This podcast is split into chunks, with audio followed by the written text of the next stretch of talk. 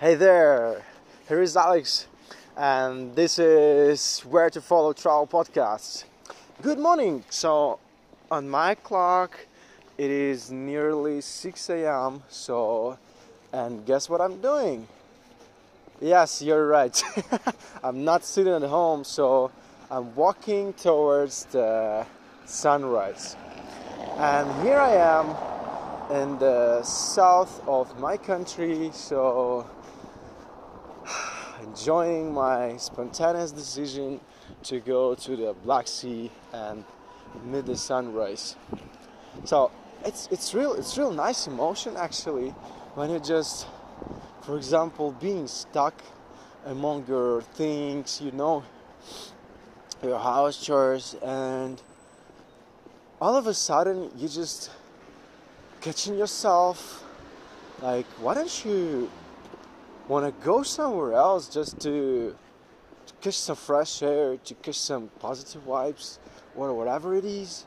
And we're just used to be stuck somewhere among our things you know among our worries and stuff. So but basically they're just bubble.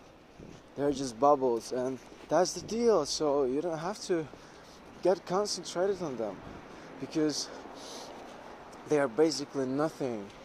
So like just you're realizing that when you're just traveling and where you just get your mind empty from all of those thoughts and you're just concentrating on like being like really happy at the moment. For example like uh, yesterday i took a train. So uh, it's been 16 hours journey, you know, and for me it's like a, it's like a place of my own power. So I used to get recharged through these things, you know. It's like kind of meditation at the moment, like when you are when you are dealing with your thoughts, or for example, like when you are when you are listening to music, when you're just trying to listen to some kind of podcast, when you're just trying to catch yourself in a positive vibe, when you're just staring at all of those people, you know, next to you, these so called neighbors, you know, and it's so beautiful, you know, and during your regular type of life, for example, you never spot them you're just being in a hurry, uh, you know, like just heading to your work, doing your house chores and stuff, and it makes you makes you so overwhelmed. So and like just once upon a time, at least you gotta just break these chains, you know, of daily routine and stuff. So that is really important, you know. That what I felt, for example, yesterday, and it just it got me it got me remember uh, how I kicked off my adventures uh, throughout my country when I just haven't gone overseas uh, even once. I was 23 actually when I went overseas for the first time. You know, it was my just exactly spontaneous decision.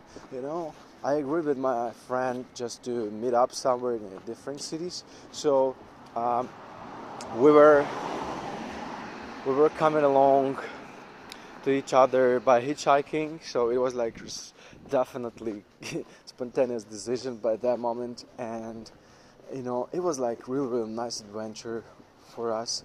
And I just realized, come on, just we can we can go to the sea through another country because it's easier though. And for me it's gonna be a new experience. And exactly that country didn't require anything particular like papers and stuff. Just only your external passport that's it. So and i asked him to grab it and he did and then we met. So it was like just really really nice time for us you know because we got into really really crazy adventures so we got stuck somewhere in a field. You know we had to come up with our food and stuff because we didn't want to stay hungry hungry. And like just we stayed on a field.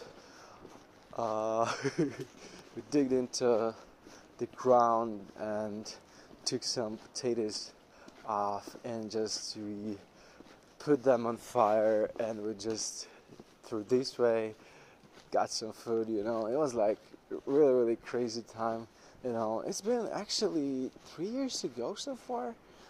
Like not exactly but just yeah whatever.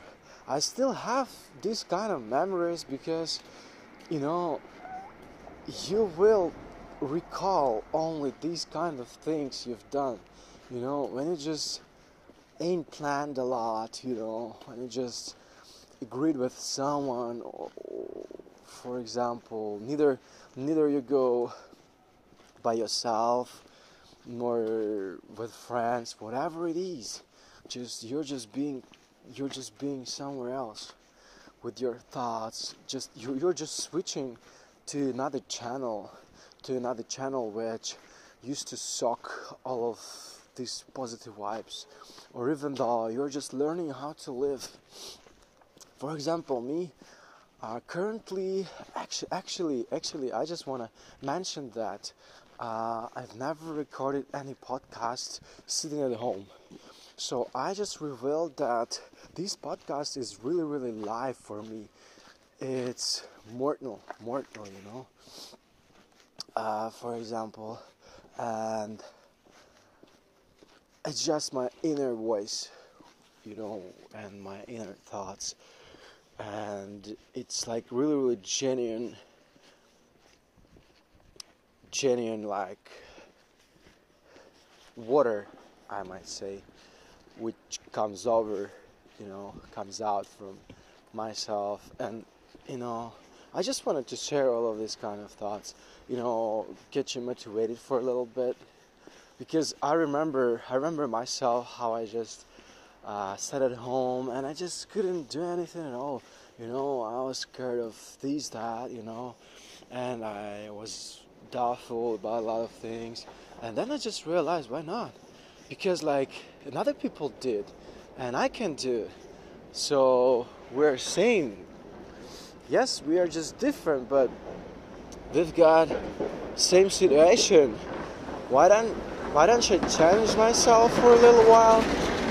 So yeah, and even though I did it, because I saw once in a while, uh, at some point, like some kind of people, they can do that, and that's important. That's important just to tell yourself that you can do that, that you can do what you what you need. For example yeah, and exactly you just gotta reveal yourself through traveling, and exactly you just gotta, for example, travel yourself or travel with somebody else. It's up to you, whatever. But once in a while, you just gotta push your comfort zone, you know, and push your boundaries because it's it's it's real good to stay inside, but but once upon a time, you just gotta push it because if you don't do that, so you don't develop yourself, you gotta expand your knowledge, you gotta expand your amount of experience and your capacity, which you could suck in, you know. So, and then you just go in and out because as far as you go out from your comfort zone, it makes you more scared of the things but at some point you can realize that there is no things which really can get you scared so and when you're just catching these kind of things you're becoming unstoppable that is important you know that what i thought when i started my adventure from my home city you know, and I thought, oh, come on, man. It's like dozens of countries, so that's a lot. And you're gonna do that by yourself? Oh, man, so, but, but eventually it's gonna be the greatest decision you've ever made so far. And still, I memorize all of those things I've done before and they became so important for me so important all of those shots i've taken all of those people i've met before and they did huge influence on myself. And I'm just realizing that, and I just want to share. And once in a while, like how I started my journey. Journeys, actually, journeys, yeah. Uh, my ultimate journeys, and I remember because I got, I got stable work, so I get, I had to uh, wake up every morning, go there, go back home, doing a lot of particular things and stuff. Yeah. So and I decided to travel by train because like every every single Friday uh, you could not find me sitting at home.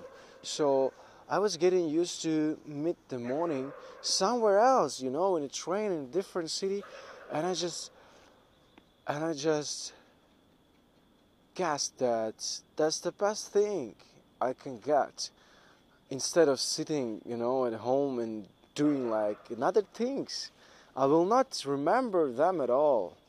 I gotta remember things when I traveled, when I did another particular meetings, acquaintances, whatever it is. So yeah, and I decided to do that. I decided to do that, and I still remember. I still remember that particular time. So I'm really happy. I'm really happy to share these positive vibes, positive thoughts uh, with you.